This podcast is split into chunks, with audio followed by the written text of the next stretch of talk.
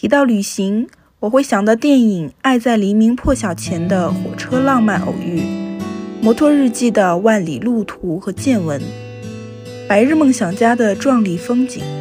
提到旅行，你会想到什么呢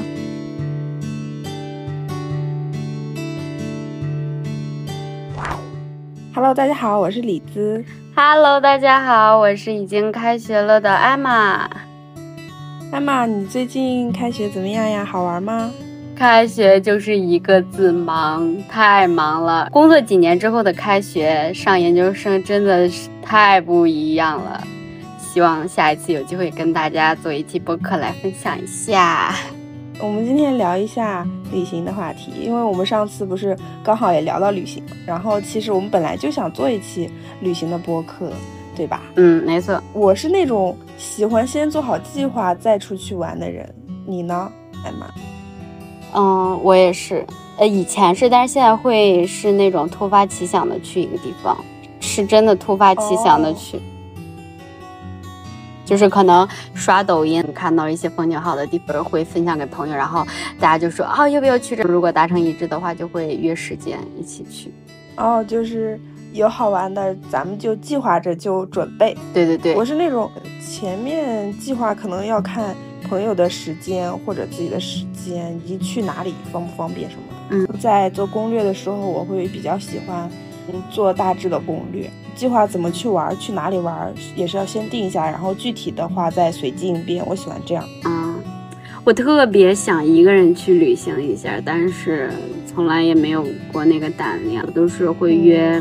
朋友一起，哦，是吗？你为什么会想一个人去？我觉得这是特别酷的一个事情，因为自己一个人在面对一个新环境，就是去很远的路的时候，我就会会有那个危机意识，就会自己，嗯，会预想，可能我我会遇到那些新闻里边的那些事件，所以我会很妥当的会会告诉我朋友，哦，我到哪里了？但是我还真的没有一个人旅行过。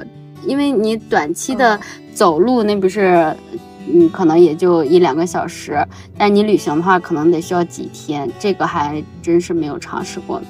刚上大学的时候，那时候也是比较好奇，就很想去旅行。同学没有说刚好说一起想出去玩的，去的是那个镇江，当时是大一的时候，就当天来回，因为镇江离南京特别近嘛。嗯，呃，我记得。就国庆的时候，我就是早上去的，晚上回去的，去了一两个景点吧，好像就，嗯时间一个景点的话，其实时间很宽裕，就在那里逛一逛，吃吃饭什么的。还有一次就是大学的时候去过苏州，是住那个青旅，在平江路那里，就大概去了有两三天，好像，跟。呃，一般旅游差不多，就搜搜景点有什么，去逛逛，有什么好吃的，去吃一吃这种。嗯，我特别想那个，就是自己一个人去西藏或者是云南丽江，然后就是背包那种去。但是我真的一点胆量没有。但是近的地方自己一个人还是可以的。就是我我说的那种不敢是就是那种远距离的。我觉得这是一个特别浪漫的一种行为，又浪漫又很酷的一种。我特别欣赏背包客，我觉得这很浪漫，这是呃人生的一段很不一样的体验。然后你在那个青旅，尤其是青旅，你你可能也会碰到一些跟你同样的是自己一个人的那种情况，就是想想就觉得很美妙，但是又自己又没有胆量。嗯，远的地方有点不太好，容易去去一个人去，确实有点担心安全的问题。但是你刚刚说的就感觉特别酷，特别的。特别牛仔那种感觉，对对对，可能理想主义化那种，特别欣赏。这个就是最向往的那时候，也是大学的时候。那时候喜欢看大兵的书，就是什么，你既可以朝九晚五，又可以浪迹天涯。但是长大了之后，就会觉得，我可能现在就不会去看大兵的书了，因为我觉得。那个是我想象中的生活，然后理想中的差距跟那个想象想象中的生活差距太大了，然后反而就不太会去看了。确实自己胆量也小，这是最主要的原因。嗯，那你平时一般会跟朋友出去玩比较多吗？你我印象中最长的一次的那个旅行体验是。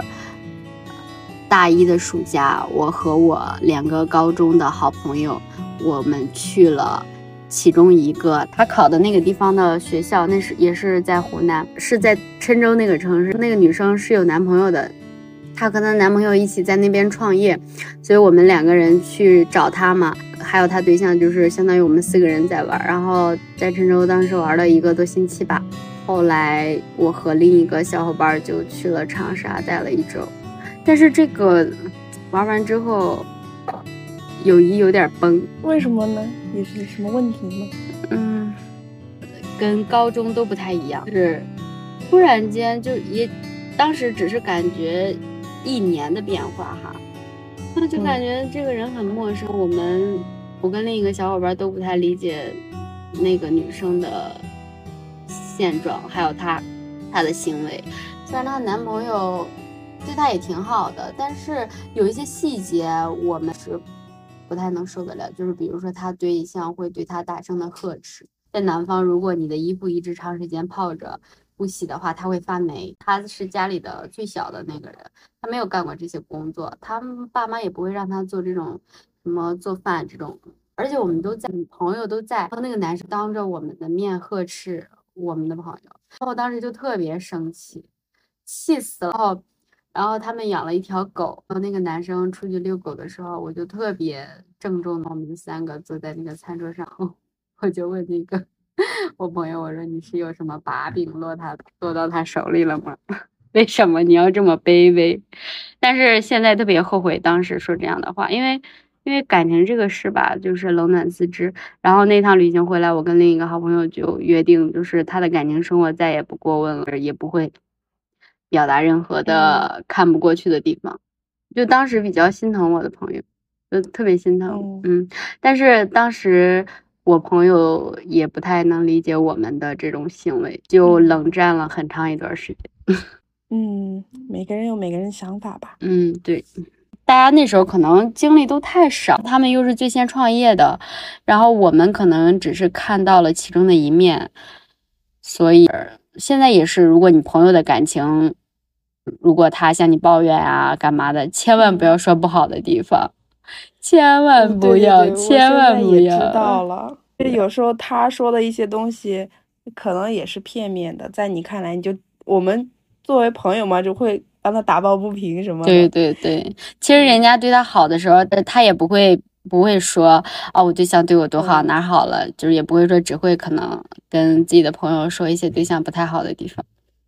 哎，但是说来也奇怪，我们当时冷战了几个月，嗯，冷战了很长一段时间，然后我们又临时起意了一场旅行，还是同样的三个人，但是当时这个女生也是蛮奇怪，她就说要不要一起去那个旅行，因为当时正好我们都有假期，然后说那好吧。就是自驾游，她在她工作的地方认识了两个男性朋友，呃，他们两个交换着做司机嘛。我们知道的也是去内蒙自驾，然后我们就在买一些。嗯，旅行的用品嘛，做一些攻略，我俩就一直在做。但是我不知道会有两个人来，就是他也没告诉我们，他只是说会有人来，然后也没有告诉我们有两个人来。当我们五个人见面的时候，其实挺尴尬的。我这个朋友作为桥梁，他也没有给我们做那个介绍啊，干嘛的？就这样尴尬的旅程就开始了。就玩那个纸牌，然后我们还有做其他的游戏，慢慢才熟熟熟悉起来。但是我们都到内蒙了，我不知道他怎么了，就是一会儿他水土不服，我们就开始照顾他，这其实都可以理解。但特别不理解的是，不知道他为什么莫名其妙的生气。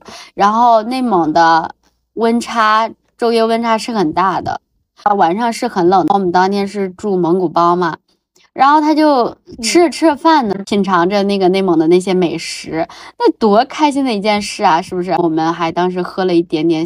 一点点酒来暖身身身子，然后反正当时就因为酒这个东西，就是因为他不是一直在水土不服嘛，一直吐什么的。其中有一个男性朋友就说：“你不要喝了，呃，可能会加重你这个病情嘛。”也其实也为他好。然后我这个朋友呢，就莫名其妙的生气了，他就自己出去走了，什么都不说，他就走了。外面天特别黑，黑不说，方圆百里就这一家。一家类似于酒店的就住宿的民宿的这些地方，然后我们会担心他的安全吧，但是又不知道他为什么生气，就是他这种使小性子。那个女性朋友拿着那个热水就劝他回来嘛，他要不回来的话，就这个热水就让他喝下去暖暖身子，不然他再感冒了这个。但是我当时就有点看不过去，我就说你不要惯他，他这不也不知道怎么了，就是干嘛呀？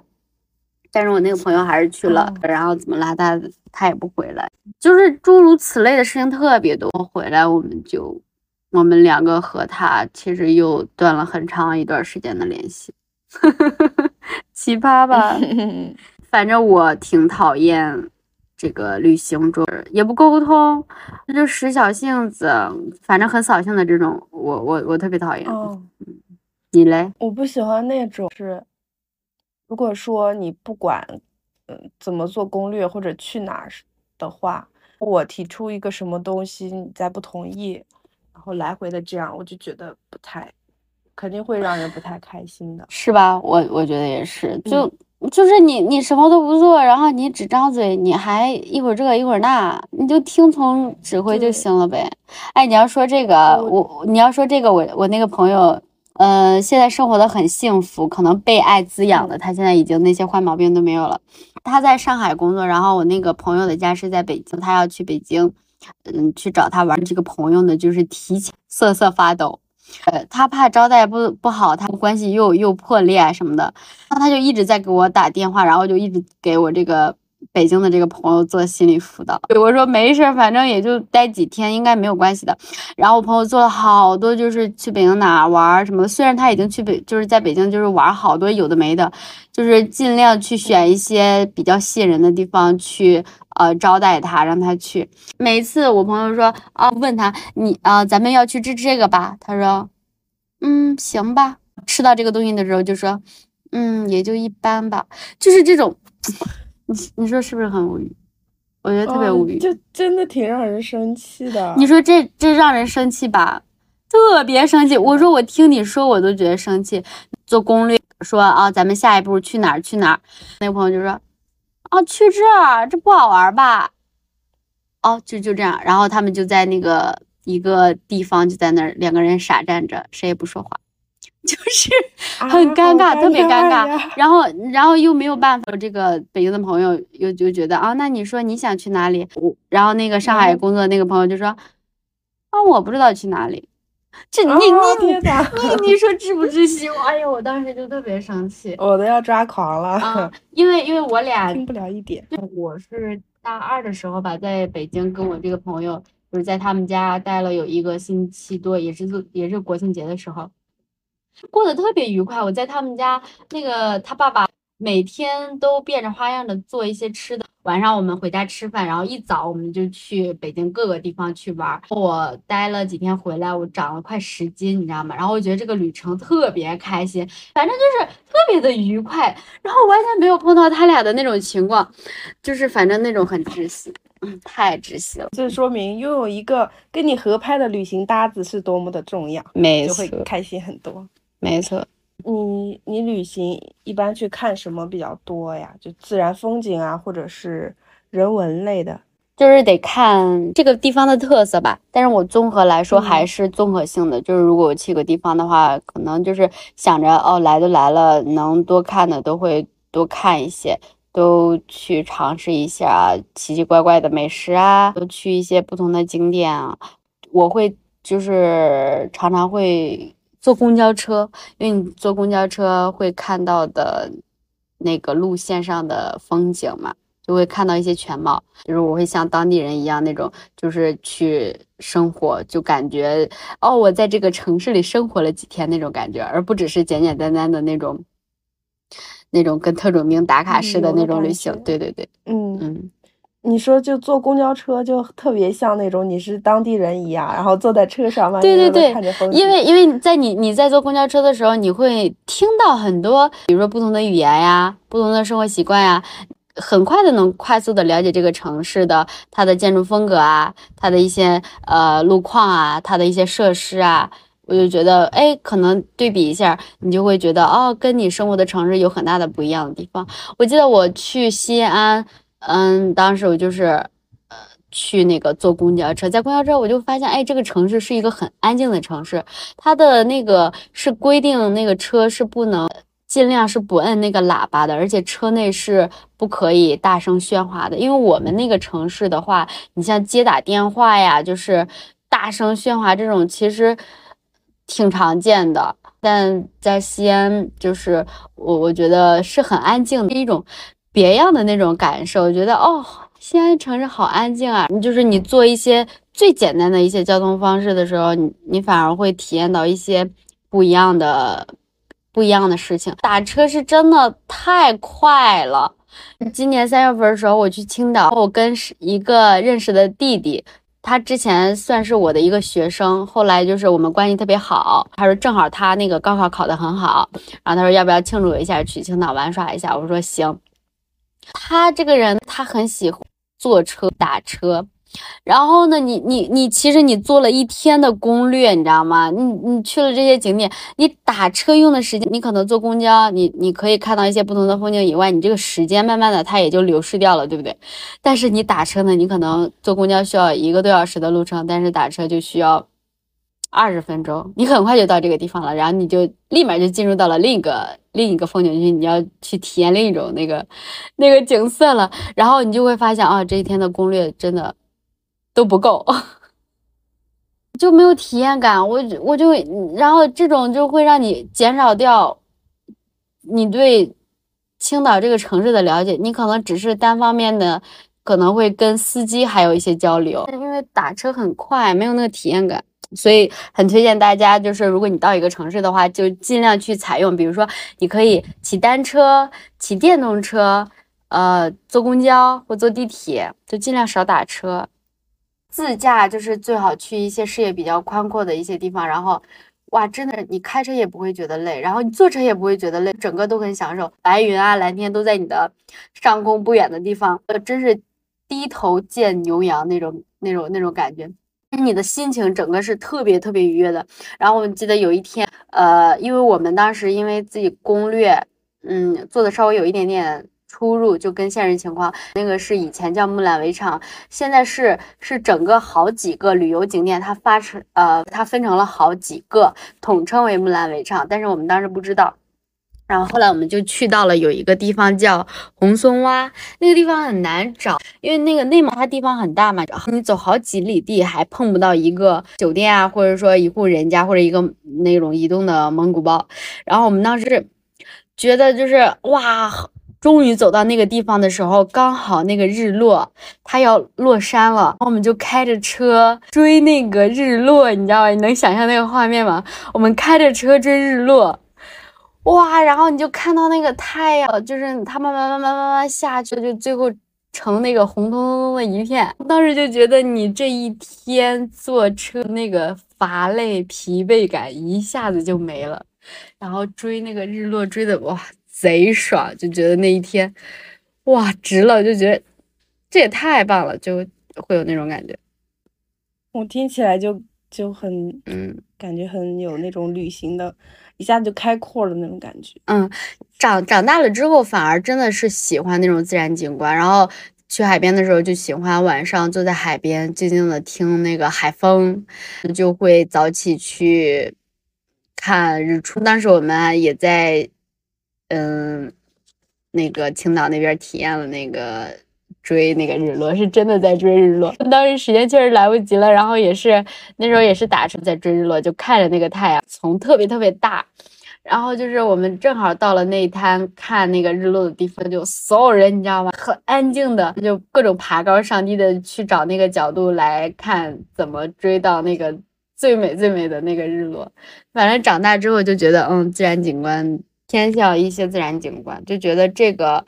会让你心情更愉悦一些。哦，当你去看那种日落啊、日出啊，看一些海的时候，我会觉得我的心情会很放松，觉得你的心情或者说会会更包容一些东西。当你因为你当你看海的时候，当它出从海平面往上出的时候，然后慢慢慢慢慢慢大时候。因为你一开始是看不到边际的，就是那种感觉，就会你会回来之后，你会觉得你会感叹，我会感叹，然后就觉得，哦，这次旅行值了。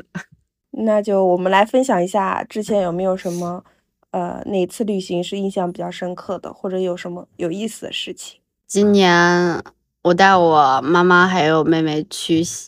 去出去玩，第一次跟长辈一起出去玩，因为我原来没有跟长辈一起出去玩过，所以这次就是突发奇想的，就说要带我妈妈去。但是我当时我我做了我很长时间我妈妈的工作，一直在跟她说，她不太想去，她会觉得很累嘛。然后我就告诉她，票已经买了，你不去也得去，因为因为那个时间很近，你要不去的话，就不是会扣那个钱嘛。然后嗯。对 对对对，长辈嘛，一听说哦，你要退掉这个的话，要损失钱什么的，他就才答应说去。我们当天晚上决定的，就决定买的是第二天早上的票吧。所以就是必须得当下就得做好决定哦，好不容易说通我妈要去，然后我们就赶紧收拾东西。收拾东西到了之后，就是正常的玩嘛。本来是给我妈妈做那个心理准备，说哦，你一定要做好那种什么玩啊，很累的那种、那种、那种感觉。但是玩完之后，我妈觉得还好哎，我我跟我妹都快累死了，但是我妈整个人很享受，所以就觉得以后还是要多带长辈出去玩一下。可能是当时安排的也比较好一点嘛，因为我们当时到了之后就带我妈就去酒店休息嘛，是休息好了之后再出去玩的。玩了又觉得很累，然后我们就去酒店。但凡觉得她可能会有累的点的时候，就就临时会找酒店，因为咱们如果啊年轻人一起玩的话会。呃，可能你晚上的时候，就是你到那儿的时候，把东西放到那个酒店，然后呢出去玩，你可能晚上才会回到酒店。但是带长辈出去玩的话，就会可能一天会订好几种不一样的酒店。你可能玩到哪累了，就会订酒店。然后呢，印象最深刻的是，就是回来的时候碰到，之前有分享的，就是碰到了一群从西藏来的那些。孩子们要对要开学的那些小孩们，一上来之后安顿好了我妈妈，然后我妹妹自己就坐自己的位置嘛，呢我就回我位置，我就我听到了好多人叽里呱啦，我也不知道在说啥，我说妈呀，我这车是坐错了吗？但是看看自己的位置又又又不是哦，看我的那个位置上是有坐人的，哦坐了一个男生，然后我说你是不是坐我的位置？然后那个男生说：“啊，姐姐，你能不能坐我的位置？我跟这一群人混熟了，我不想跟他们那个分开。”然后我就看见他的那个位置是一群男的，你知道吗？五个男的，我我大晚上的，我说那五个男的，而且他们都在沉默的玩自己的手机。哦，那个我的位置是五个女大学生，我当然不太想去了。然后我就特别勇敢的拒绝了，我说那个别了。我说我就想坐这儿，你旁边都是男生，我不太想去。他就特别失望的走了，他就回到了自己的位置，默默的玩手机。我就我就一开始坐那之后，就是不太熟悉环境嘛，我就开始听大家都在干嘛。后来我才知道，哦，他们是从那个西藏那边过来的，还有青海那边过来的。虽然他们都不是一个地儿的人，但是他们说的语言都一样，就是大差不差的，他们都能听到彼此在说一些什么。嗯，那你后来有跟他们聊天啊什么的，有聊到什么比较好玩的吗？妈呀，都是西藏来的，然后我又特别想，我就我就我就当时自己有一点点心理活动，我说要不要要不要张嘴，因为我再过两个小时我就要去坐另一班火车了，我说要不要打招呼？做了一下那个心理活动之后，我说不行，一定要做，因为我对西藏太感兴趣了。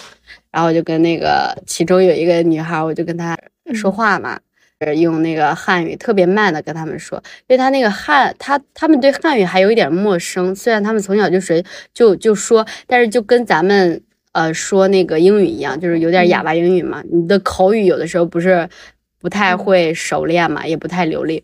然后跟他们一起就是问啊、聊啊、说啊，就各种就是我就一直问问题，然后，那个他们就很善意的就一直。就是聊嘛，因为他们对那个大学生活啊也特别感兴趣，我们交换自己感兴趣的地方，他对我感兴趣的地方，我就特别热情的去表达我对他那边感兴趣的地方，然后他们就一起跟我分享，然后打开我们最那个话匣子是我们玩那个斗地主，因为他们是要从西藏到武汉，路途很遥远，他们已经坐了，当时已经坐的是第二天，他们就已经很累了嘛，然后他们就在火车上有扑克牌什么的，然后我们就一起玩，发现。西藏的玩法跟那个我们玩的那个斗地主的玩法一点都不一样，就当时觉得哇塞，真好玩，规则也不一样。然后他们还教我那个藏语，然后我在那一直说了好，就学了好多句藏语，记他们每个人的名字。然后他们每个人名字特别长，你知道吗？怎么都记不住，我觉得太有意思了。我说。我一定以后要去西藏。那个小姐姐就说啊，你要不要加我微信？如果你要来的话，我给你推荐哪些玩的地方。然后当时就加了一下人家的微信。然后他还给我看了他姐姐，他最大的那个姐姐的那个婚礼，就是藏族的那种传统的呃婚礼仪式是一个什么样的。然后每个人都带那个哈达，就是一一个白色的不一样的那种他们的仪式。要喝什么酒啊什么的，就是哇，我觉得太有意思了。因为跟那个内地咱们嗯汉族的这些婚礼仪式啊，一点点都不一样。他们的服饰、他们的那种音乐啊，什么各种都都不一样。然后他还给我讲他的家庭，他家里你知道他有几个兄弟姐妹吗？应该比较多吧。你猜一猜，呃，四个？No，他有十个兄弟姐妹，就是带他，哇，他有十，就是他有九个兄弟姐妹。然后，如果加上他的话，他爸妈有十个孩子。是吧？然后，然后我说哇，就是你们那一块都是这么多吗？他说反正都挺多的。然后另一个旁边的那个小女孩家里应该是七个。我当时还问她是排第几，她说她好像是她跟我我印象中啊，我印象中我记得就是可能排第七、第八那种位置。她最小的那个呃妹妹现在还不会走路，你想想，几乎她嗯妈妈应该是从结了婚之后差不多都是。呃，一年多一点，就是会有一个宝宝，就是按照那个年龄推算的话，我就觉得这也是一个很神奇。那这个小女孩她是现在以后要到外面上学了吗？呃，对，她她是当时，因为他们不是因为那个口罩的原因，就是网上上课嘛。对，上网课这是他们第一次去学校，因为他们大二嘛，第一次去学校，所以他们也有很多嗯。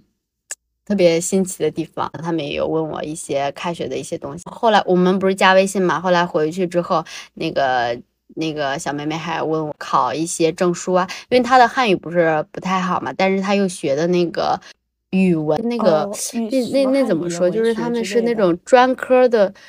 对对，类似于这种专业，所以她必须要得学好语言，然后他要考普通话呀，还要考那个教师资格证，因为他说他想以后当一个老师。哦，还问还咨询我考教师资格证，因为我不是有考过教师资格证嘛。他当时还问我这个，然后我就给他说一些，然后又分享了一下我之前买的那些资料什么的，都分给他。嗯，很有意思。然后现在看他，现在看他今年的朋友圈，他是跟他，他是应该又回去了，因为放暑假了嘛，就跟家里人团聚了，就经常发一些他们家里的那些风景什么的。我觉得哇，太向往了，我以后一定要去一趟的一趟旅程。嗯，没错。我有。你嘞？呃，我想过，我觉得印象深刻的一个瞬间吧，就是还是去云南的时候，就是第一次去那个玉龙雪山，就是在上山的时候坐索道的时候，呃，本来我跟我朋友我们俩在聊天，在拍照什么的，在那里玩，你拍完了之后就坐在那里，突然有一瞬间觉得周围特别安静。嗯，因为那个四周都是山林，然后只有一点点风声，我就觉得，就是那种安静，跟跟平时在家里或者什么不一样，那种特别不一样的静谧。你的你的远不远处又是雪山，那个瞬间我就感觉到一种嗯安静的力量吧，可能就是。后来到了山上之后，我们一直走到最。差不多能走到最远的那个地方，就是你的面前全部都是雪山，也是本来就在拍照啊，干嘛的？你突然就是安静一下，休息一下，坐在那里就突然一下感觉到那个雪山的对它魅力，感觉它是有生命的，就是活的一样，我就觉得 就很庄严，就人生第一次有这种体验，就就觉得我幼小的心灵受到了震撼，然后我就觉得印象挺深刻的。对，而且你感觉。你感觉就是洗涤了一下你的心灵，就那一瞬间，就觉得在咱们生活的城市里边，太难见到这种安静的这种魅力，都很浮躁。其实平时平时想安静一下，其实特别难，因为你可能自己想，比如说冥想一下，你可能也会受到一些信息的一些干扰吧，嗯，你就会被打断。但是当你去一个陌生的环境的时候，哇，这种带给你的震撼，无简直是无法用语言来形容。语言来形容，也是因为这个，后来我就走的时候，我就想。我一定还要再去一次雪山，哇！你说的我好想去，就是 我一我我一定要自己去一趟。我觉得我肯定，如果有机会的话，我肯定还会再去一次。就是其实去之前，我是对这种也没啥感觉的。就像有的人不是很喜欢云南那边藏族的一些文化什么的。当时，我当时第一次有那个对西藏有画面感，是我上高中的时候，我历史老师的爱人，就有一次是听他分享，就是有一次丁自习课嘛，我的历史老师好像是有事，他的爱人也是历史老师，就让他爱人来代课的。那是晚上上自习，然后大家也对那个他爱人就是也比较好奇嘛，然后他就跟我们分享他去西藏旅行的那个。那个故事听的时候就特别有画面感，听他描述那种震撼，就是那种他们那种朝拜、那种虔诚、那种三步一叩首，就是下面可能会拿一个。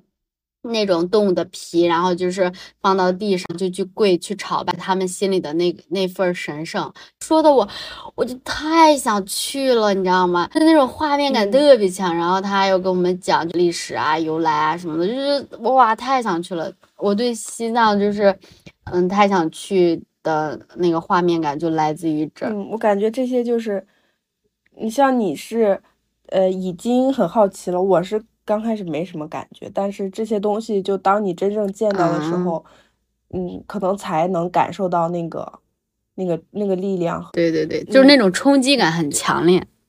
我是在咱们做这个分享的之前，我有问，就是身边人有没有什么好玩的地方推荐，我可以给大家推荐一个地方，就是这个我从来没有想想到，我觉得很新奇的，就可以分享给大家那个体验一下。他说那个地方横店，你是不是觉得特别的？对，就是那个演员演戏的那个横店。有什么好玩的吗？横店不是一个拍古装，就是明星去拍古装的一个地方嘛？它当地的那个设施啊什么的。其实也是比较完备的，因为呃，它这个地方呢虽然小，它有特别多主题，你就可以体验，就是那儿那个特别方便。然后你可以比如说你体验古装的，然后就跟去西安一样，不是都会穿那些呃什么古风的那些呃就不同朝代的那些衣服啊、妆容啊什么的。那儿也也有很多化妆师，他们对这些东西都特别熟悉，所以就很快就能找到一个适合你的妆容和衣服，然后还有。各种写真啊，各种玩的地方，这听起来很有意思，特别有意思那种，对，特别沉浸式的那种。而且你可能有的时候，你你可能在吃饭的时候，你也你也会偶遇到那种，嗯，在就是追星的那种小姐妹，她们可能有组织吧，你还能听到一些明星的八卦 然后他就边吃饭。跟她的小姐妹听到了那个粉丝朋友他们的那些故事，这我觉得这真的很新奇，是是一个是一个之前从来没有人提到过的一个点，我觉得哎，真有意思了。你用一个另外的一个第三方的视角，然后去看他们那里的一切，我觉得也挺有意思的。还有就是，还有就是你说。你说那个在吃饭，我还以为是你要说就是在吃饭的时候就看到一些穿着古装的人什么的，就这种很有那种，对啊，对你你你，对你肯定你可能也会遇到嘛，就可能会遇到明星的一个地方。对，我觉得特别有意思，所以说跟大家分享一下。有一次我在衢州玩的旅行经历还挺好的，就是我跟我男朋友一起啊，嗯，我们那次是自驾游，基本上景点和呃。行程我们都看过，可能就是一方面是自驾，我觉得很方便。我现在也是，我觉得有一个车太方便了。然后你你去一个地方近近距离的，然后你开上车就能出发，跟朋友们。然后当天回或者说住一天回的那种。还有就是去玩的那几个地方也都呃还不错，挺呃一个公园儿。也是比较大的那种，就是你要走很多路。还有一个是那种山，就类似爬山，但不太高，但是要往往上爬的那种。呃，我们俩其实都挺喜欢这种，要走一走，有点像那种，呃，爬山啊、徒步，有点像这种的这种这种玩的东西。但是，但是我经常容易累，我经常容易累，所以我就走得慢，或者一边 走边玩什么的。我第三个原因，我觉得就是，哎，那你你说，那你跟你对象有发生过，比如说矛盾啊，或者说你这次旅行之后，你觉得你对象对他会有什么别的不一样的看法吗？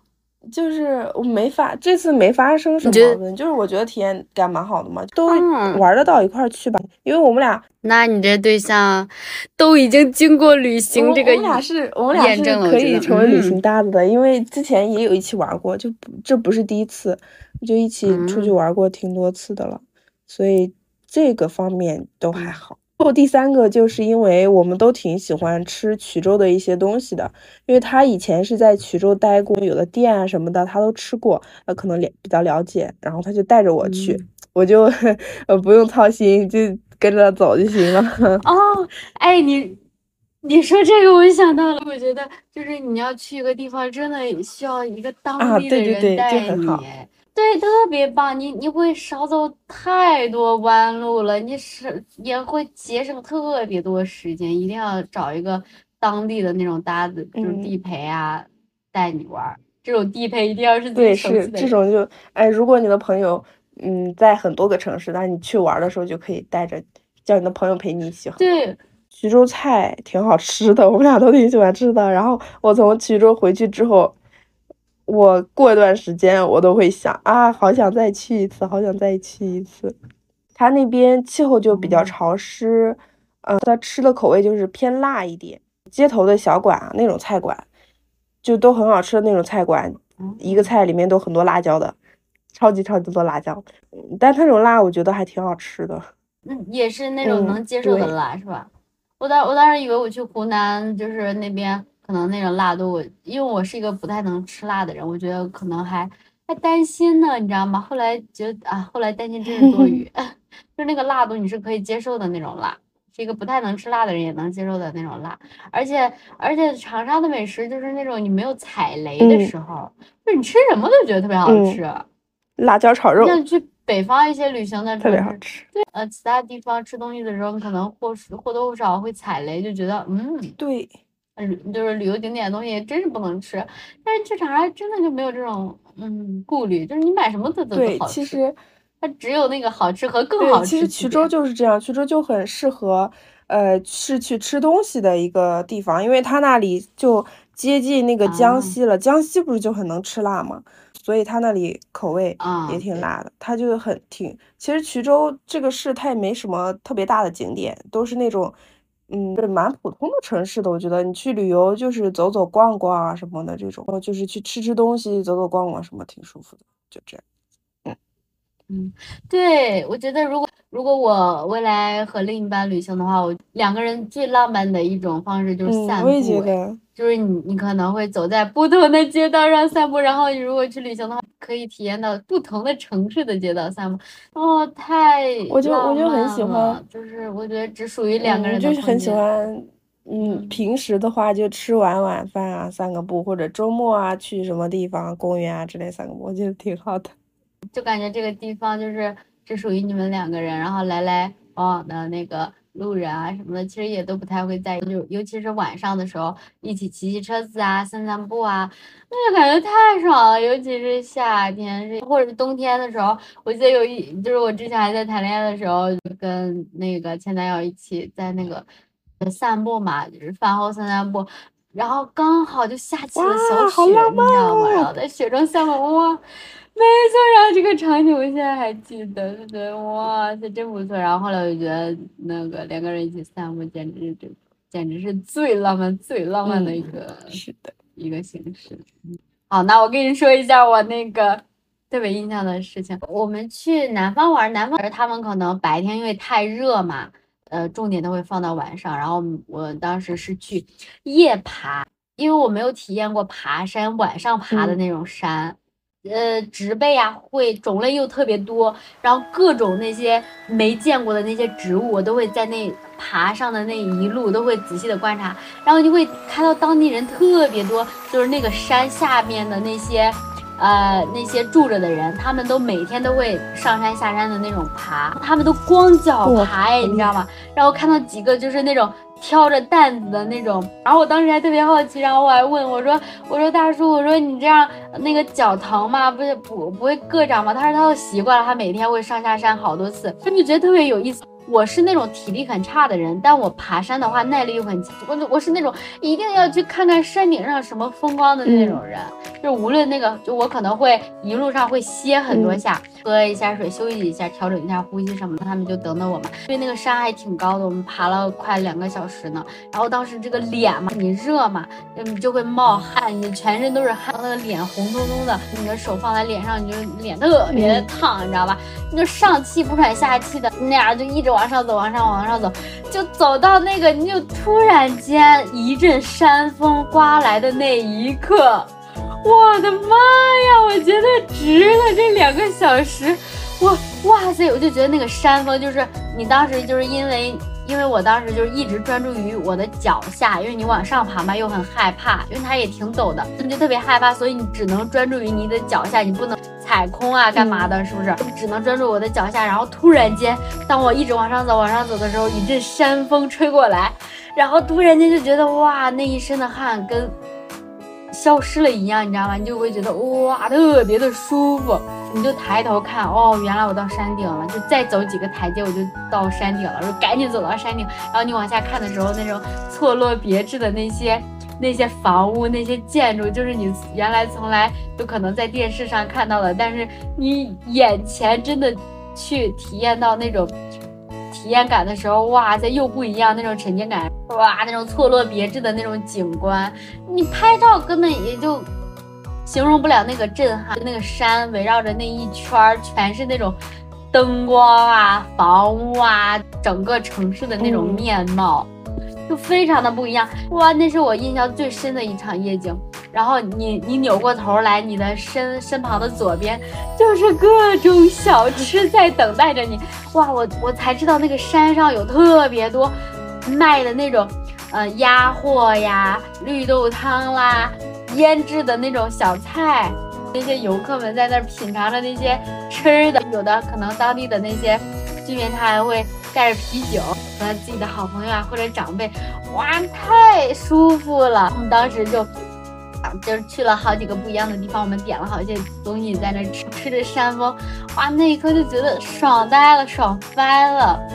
觉得觉得这种人生体验真的很特别，能记很久。当时吃到的那些东西都特别棒，嗯。哎，我想起来，我也有一次，有一次大学的时候，就是夜里，呃，就是爬上去看日出的，大概有个三四点的时候去开始爬的，爬的是那个南京的紫金山吧，好像是，也挺高的。爬的时候还能看到特别多星星，那个夜空哦。哦，对了，我们当时开始爬的时候三四点，我忘了几点了。那已经山上有人开始下来了，都，那很神奇。我都忘了我们那。然后也有 一些，没事，一些一些那种老老年人吧，就健步如飞的往上走，真的特别厉害。对对对对对，他们的那个身体都特别的，身体都变特别的棒。嗯，提到旅行，你会想到什么电影或者书籍？第一个就是。我记得我还给你分享那个电影，是遗忘，呃，愿望一单是吧？愿望一单，就是我我好几年前看的。哦，遗，sorry，医院清单。我看这个电影的时候就反正挺震撼的，因为他们的就是这个，大家到时候可以去看一下这个。我就觉得看完这个电影就觉得人生，你你说不定下一哪一天你会发生什么，所以当你要想去什么地方，想去吃什么美食，想去见什么人的时候，一定要去。一定要去，就是立刻马上有时间了就去，因为你不知道明天是不是会有意外发生。今年要去，更要珍惜你和呃你家人朋友之间的这种友友友谊啊，这种亲情啊，一定要去重视你身边对你好的这些人，一定要去重视这个感情。嗯，还有一个书的话就是《围城》。我当时看这本书的时候，也是刚上大学的时候。然后我记得我在课余时间看这本书的时候，旁边还有一个女生说：“啊，你怎么看这种讲婚姻的书啊？”但是我觉得这个书不仅仅是在讲婚姻，它讲人生中的。就是各种情况，你都你都可以用围城里边的一些东西来来解释围城，因为它之所以经典嘛，你你不管你做什么的时候，你旅行啊，你的结婚啊，你的就业啊，反正种种都可以跟围城这本书能找到一些共鸣的一些地方。然后这个书我觉得印象深刻的是，它就让我有了一个观念，旅行是真的是让你能去。试验出一个人的品性，因为你，因为就像他这个原话说的是，旅行是最劳顿、最麻烦、叫人本相本相毕现的时候。经过长期的苦旅行而彼此不讨厌的人，才可以结交为朋友。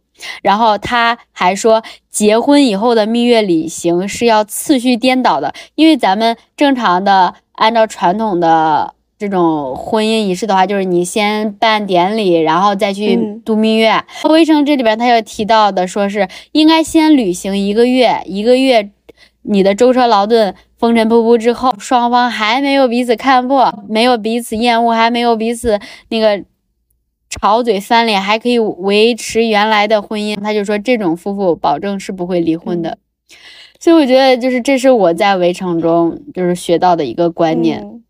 就是我以后如果啊在谈恋爱的时候，或者要不要进入到婚姻的这一步的时候，我肯定会先去两个人跟你和你对象一样，多去呃不同的地方去走一走，去看一看，这样是能让你快速的了解对方是不是你所需要的那个对的人。有道理。昨天突然就想到那个电影《爱在黎明破晓前》，它第一部就是说这两个人。这一男一女，他们俩是在火车上面一个偶然的机会，然后聊天，一见钟情聊，然后俩人都聊的还挺挺投挺投缘的。聊完了完了之后，就是说这两个人在某一个地点，就说下车了。嗯，他们原本不是到这个地点就下车的，但是因为聊得很投缘嘛，他们就就向彼此向对方发出了邀请。后来他们就下车，然后就继续聊，继续聊，聊到第二天早晨，他们就分开了。我觉得这个，呃，一个它是有火车的因素，然后我就觉得很浪漫吧，刚好都能聊得到一块儿，就感觉有点那种灵魂伴侣样的感觉，就挺神奇的。对对对，嗯。嗯，就是你在一个很陌生的环境，呃，认识到了一个彼此那种很相投的那种，哇，话说不完的那种感觉，太棒了。刚才你说的时候，我又想到那个《寻梦环游记》的那个场景，它不是一个房子上面好多彩色气球嘛？就这个场景就感觉历历在目。对对对，嗯，你说的时候我就想到这个。对，《环游记》那个是老的时候去把那个呃房子变成了一个可以飞行的一个一个一个一个。算是一个交通方式吧，然后你就去各个地方去游历啊，去玩。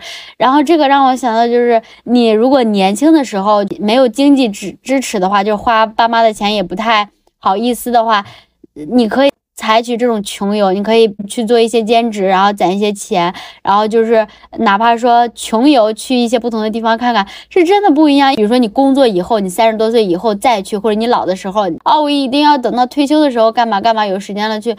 就是说难听一点，万一你不知道明天和意外哪一个会来，是不是？一定要去。及时的去做，去，因为你二十多岁时候看到的这种比较震撼的，跟你有了金钱，你可能到时候你有了金钱，你的体力可能也不支了，是不是？一定要尽早去看，尽早去看一些风景，这些震撼的场景，我觉得能能早看就早看已经在心里留下很深刻的印象。它也许很多这种时刻，它会影响我们以后做事的一个轨迹什么的。对，你会看到别人这个城市他们的生活习惯啊、习俗啊，就其实这反而是会让你去引发更多的一些思考、一些感悟。你会觉得，哦，原来这个世界上还有这样的人存在。你会发现，这人生无处不是惊喜。实际去体验的时候，那才是会让你去深化你对这个东西的了解。这个所有的这个任务，它才能闭环。哦，你原来知道，哦，原来。原来是这样的，这个地方原来是这样的，然后不只是存在闭环了，闭环了。对，是不是？当子弹击中你脑门的那一个。多年前，嗯，发射了一颗子弹，然后这颗子弹现在命中我的脑门。当你当你去看到很多那些曾经知道的风景的时候，这个其实就是旅行的意义，对吧？我就觉得旅行的意义其实就是就是行走在路上，见了很多不一样的风景人，然后有了很多见识，开拓了视野。我觉得这个就是旅行最大的意义。对于旅行来说，最重要的三点吧，就是这些年的感悟。第一个就是务必务必要和喜欢的人一起旅行。因为我当时，嗯，跟那个我那个弟弟一起出去玩的时候，就是我感受到很大的不一样。可能你们会有代沟，然后有生活方式的差异，还是跟同龄人比较开心一点点。然后还有一个很重要的原因是，经济水平差异太大，然后以至于就很多东西体验的那个感觉不太一样。第二点就是，我觉得旅行是可以改变。固有生活习惯的一种方式，因为咱们平常可能工作啊、学校啊、家就可能三点一线、两点一线那种生活方式，你你你对周围的环境太熟悉了，以至于你可能都不太会去思考。但是你要去到一个新的地方，我感觉会一下立马会调动你所有的感官啊！你要去做计划，然后你会更专注一些。然后第三点就是，嗯。毕竟咱们也读书读了这么多年，万卷书和行万里路是相辅相成的。当你去见识了这个世界不同的风土人情的时候，你就会发现，哦，有无数人的生活方式是这么不一样。然后你就会觉得，哦，人活着好有意义。你会看到你自己，呃，更多的可能性。是的，我也觉得是这样的。我其实，在准备这个。话题的时候，我想起来之前看了本书，那个梁永安的，他在那个书里，书是叫《阅读有利于爱情》啊。我今天也看完了这本书，哦，推荐大家看这本书。看完之后，我觉得很多东西都很好，我觉得可以再看一遍。他在这个书里面，他提到说，我们要成为一个宽广的人，尽量避免成为一个单向度的人。他举了很多例子，就是他年轻的时候在。呃，云南怒江的寨子里面劳动啊，然后还有他出去旅游啊，或者是他小时候看到很多别的东西，就是觉得说年轻人应该更多的认识世界，然后增加一些生活的可能性。其实旅行就是这样的一个方式，对吧？就是我们去探索世界，探索未知，用眼眼睛看，用心去感受。对，鼓励大家多多出去看一看世界。好的，那我们这期差不多了。嗯，我们聊了很多关于我们自己旅行的方式，还有一些经历。呃，如果大家有什么旅途中好玩的事情或者推荐的地方，都可以在留言中跟我们分享。互动话题就是：你认为旅行的意义是什么呢？大家可以在评论区留言。嗯，那我们这次节目就到这里啦。拜拜，拜拜，下次见。我们聊聊是一档个人独立聊天播客，你可以在小宇宙、喜马拉雅、苹果 Podcast 搜索“我们聊聊 Let's Talk” 收听我们的节目，也可以在评论区互动留言，期待认识每一位新听友。